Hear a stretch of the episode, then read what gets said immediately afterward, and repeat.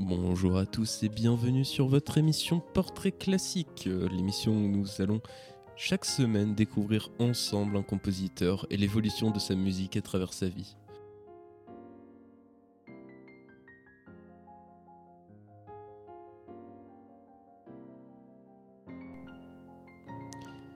Et bonjour à tous, aujourd'hui nous allons parler de Chopin. Donc Frédéric Chopin, né en 1810 en Pologne, a mené une vie marquée par des compositions musicales qui reflétaient souvent son propre vécu. Il commence à composer à l'âge de 7 ans avec son maître Zionui, avec lequel il étudie pendant 4 ans dans cette période. Il compose la polonaise en si bémol majeur qui est considérée comme la première composition de Chopin, qui montre que le jeune Chopin avait un talent exceptionnel pour la musique et la composition à un âge très précoce. Elle marque le début de sa carrière de compositeur. On va commencer par écouter du coup cette fameuse polonaise.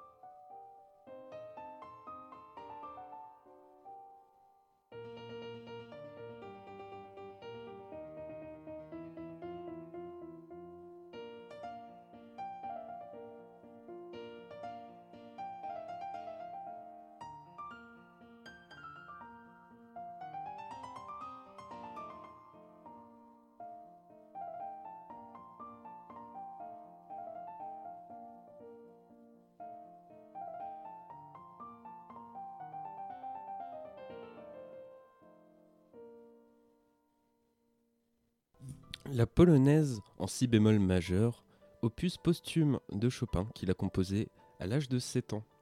Mais c'est vraiment à partir de l'âge de 20 ans que sa carrière de compositeur débute vraiment, lorsqu'il décide d'aller à Vienne pour perfectionner sa musique.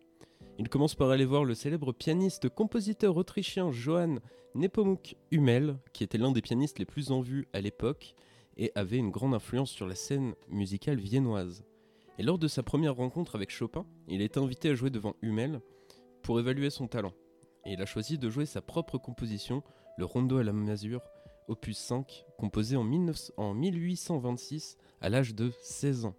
On va écouter tout de suite avec une interprétation de Bruce Liu.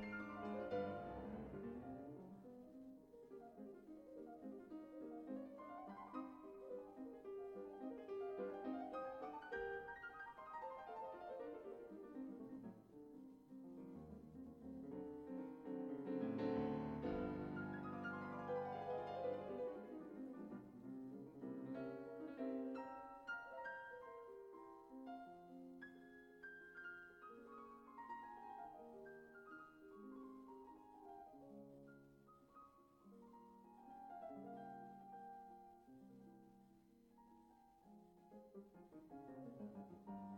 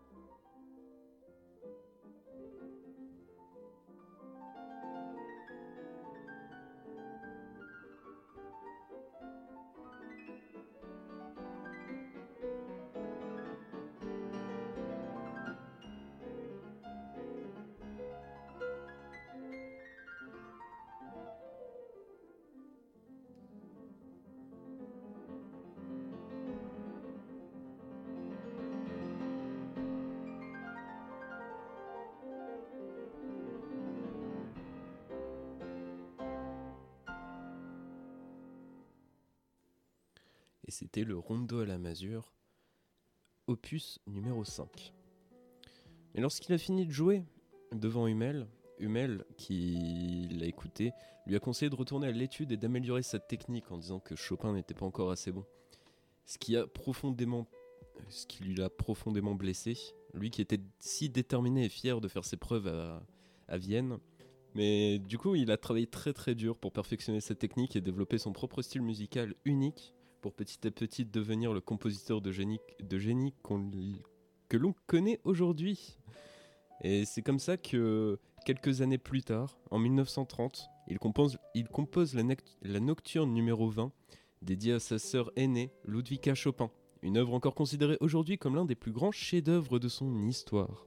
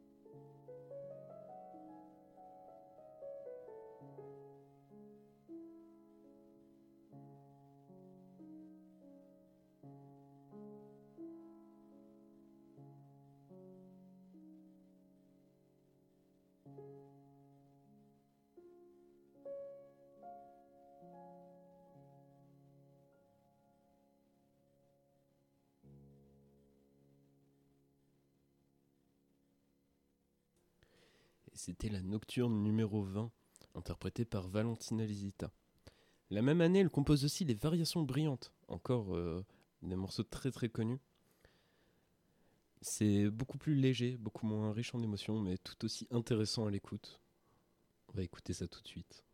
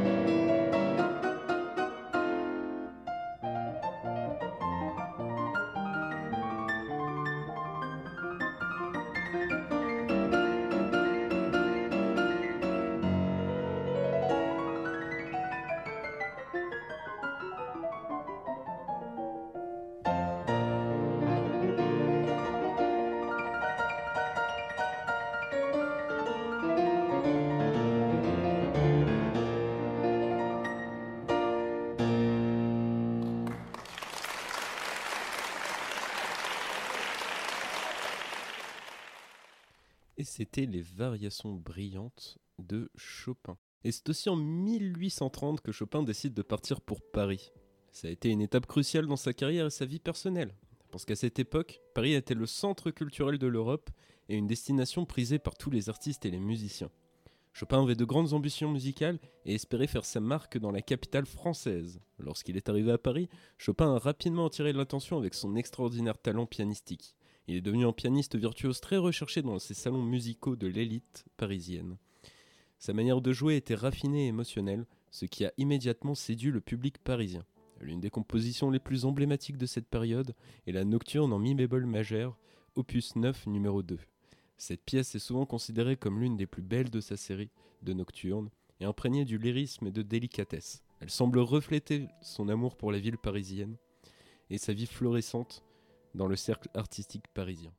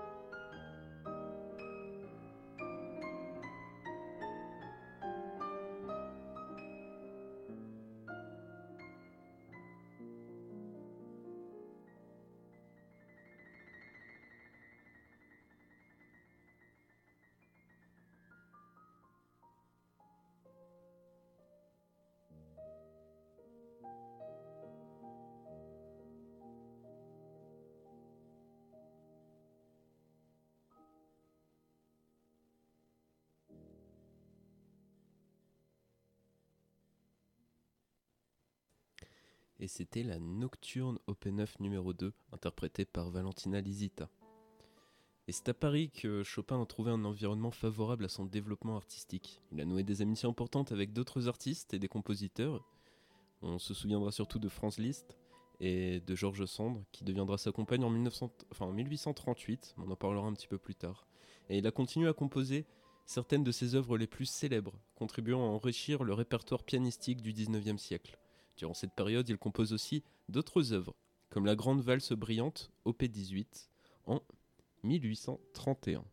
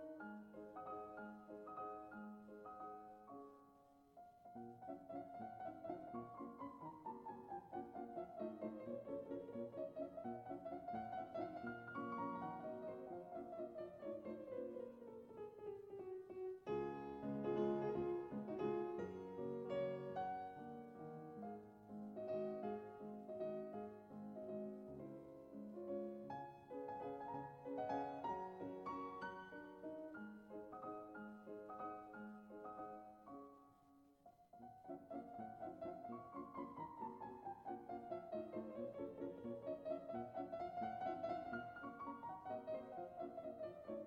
you.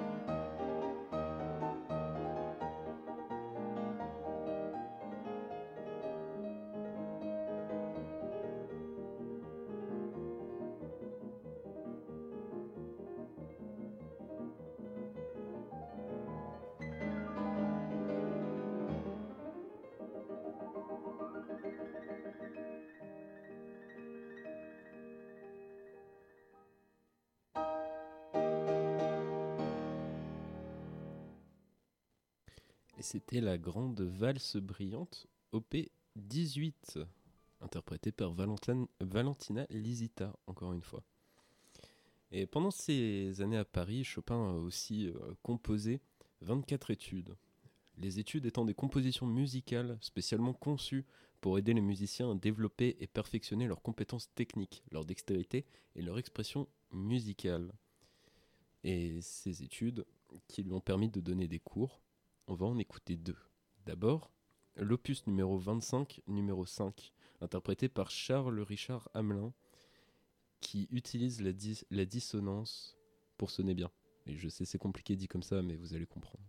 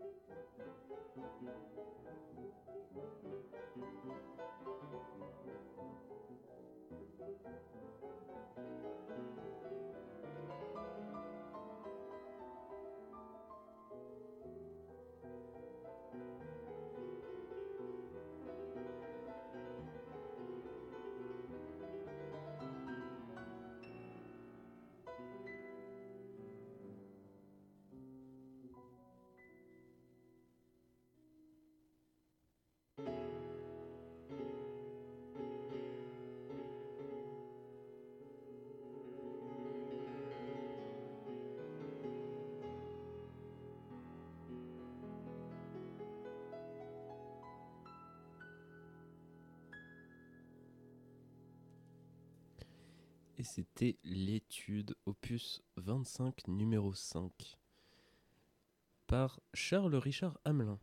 On enchaîne tout de suite avec l'étude numéro 11 de l'opus 25 toujours qui est une composition de technique, de technique pure et vraiment très très impressionnante. écoutez, je vous laisse profiter de ça.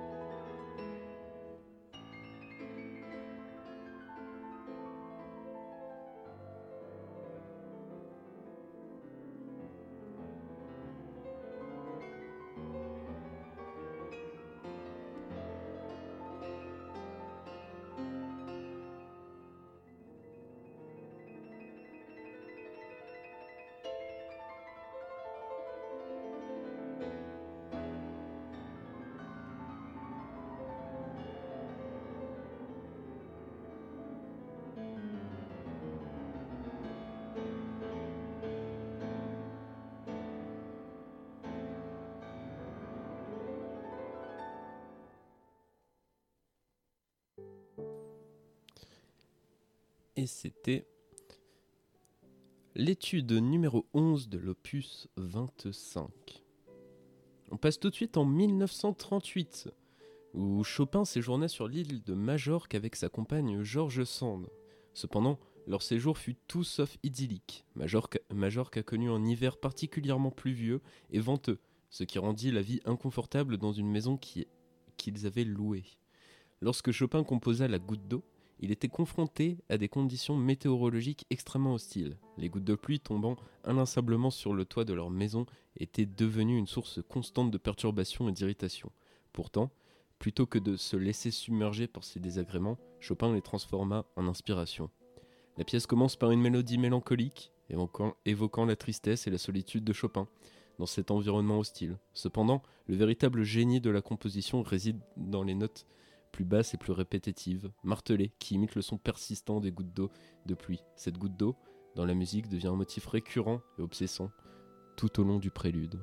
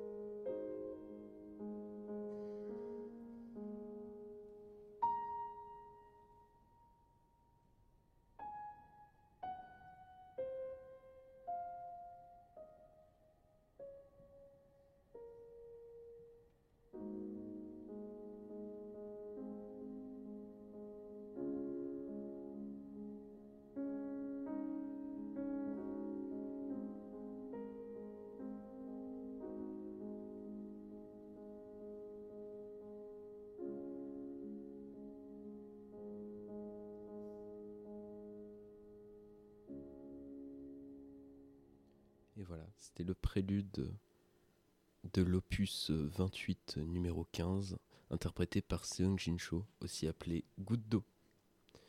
Et cette pièce qu'il a écrite euh, lors euh, de son voyage à Majorque, au début de, sa relation avec Georges Sand, une relation d'ailleurs qui a été l'une des périodes les plus tumultueuses de la vie du compositeur. Leur histoire d'amour a été marquée par des hauts et des bas, mais elle a également inspiré certaines de ses compositions les plus emblématiques, comme le Cherzo numéro 3 de l'opus 39 composé en 1839, qui, contrairement à certaines de ses œuvres plus mélancoliques et introspectives, est une composition caractérisée par sa vivacité, son énergie et sa virtuosité. On va l'écouter tout de suite.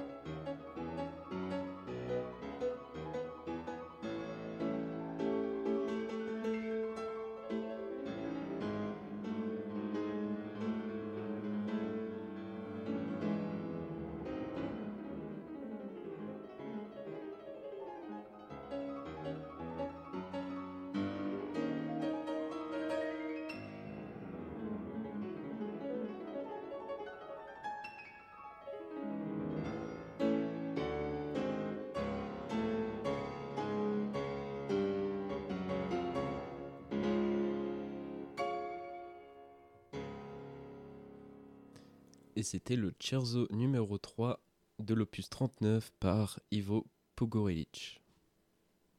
Comme je disais tout à l'heure, la relation entre Georges Sand et Chopin n'était pas forcément très facile tous les jours. Cette période était remplie de disputes de couple. Chopin était un homme réservé et sensible, tandis que Georges Sand était une femme forte et déterminée. Leur incompatibilité de caractère a souvent donné lieu à des querelles publiques et privées. Il est dit que lors d'une de ces disputes, Chopin aurait écrit une lettre à Georges Sand exprimant son chagrin alors que dans un moment de colère, elle aurait répondu en jetant la lettre au feu, provoquant ainsi la perte de nombreuses lettres d'amour et de correspondance précieux entre eux.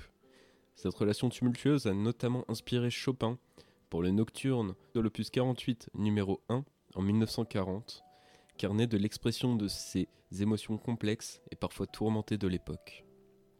Une pièce lourde qu'on va écouter tout de suite. Vous êtes toujours sur Radio Coup de Foudre 104 FM.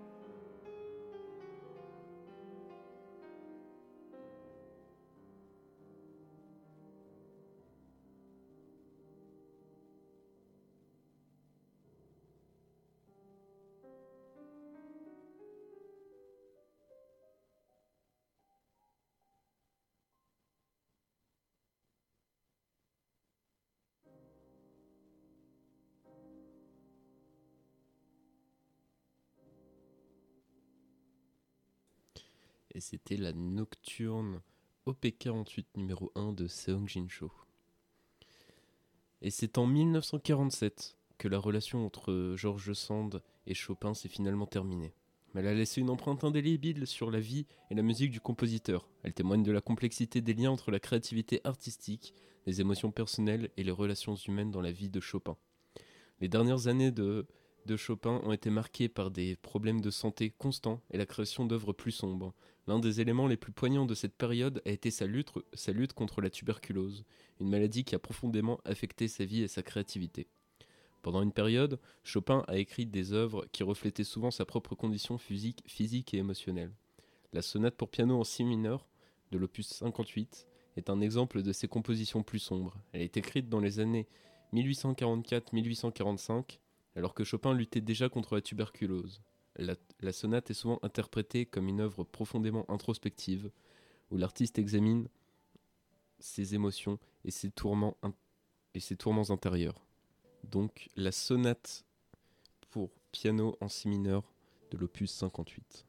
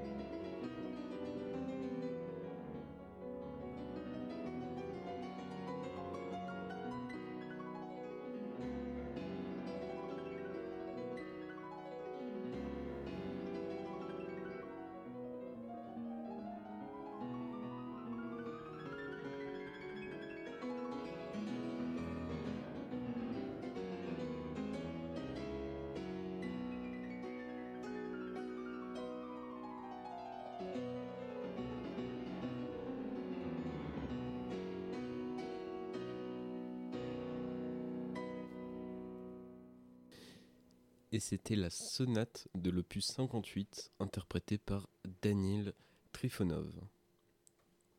Les dernières années de la vie de Chopin sont une illustration poignante de la lutte contre la maladie et de la capacité d'un artiste à puiser dans ses émotions les plus profondes pour créer une musique intemporelle.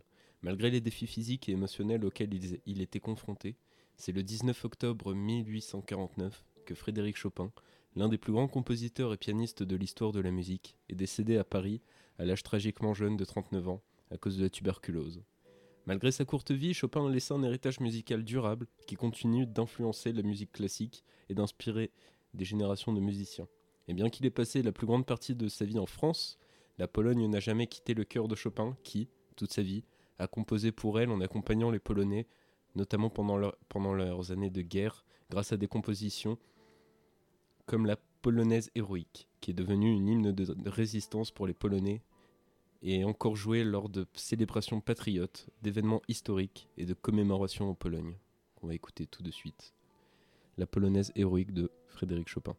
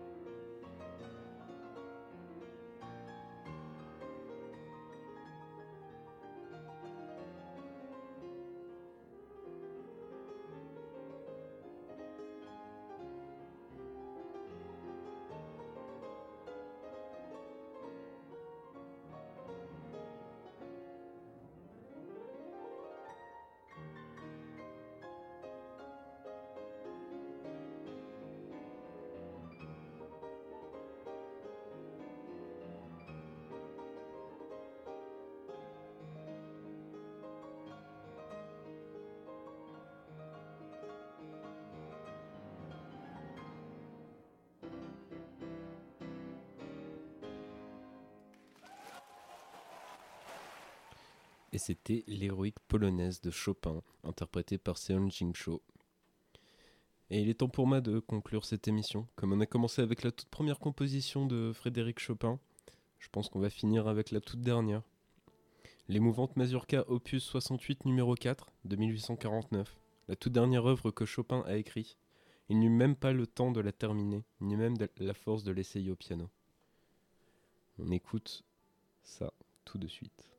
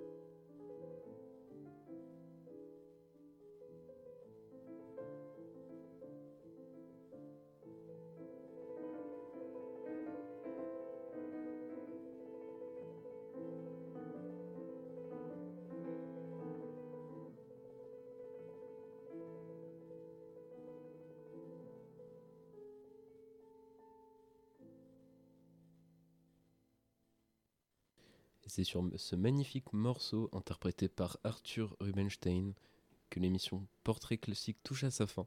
On se retrouve la semaine prochaine pour un nouveau compositeur et je vous souhaite à tous une bonne fin d'après-midi sur les ondes du 104 FM Radio Coup de Foudre.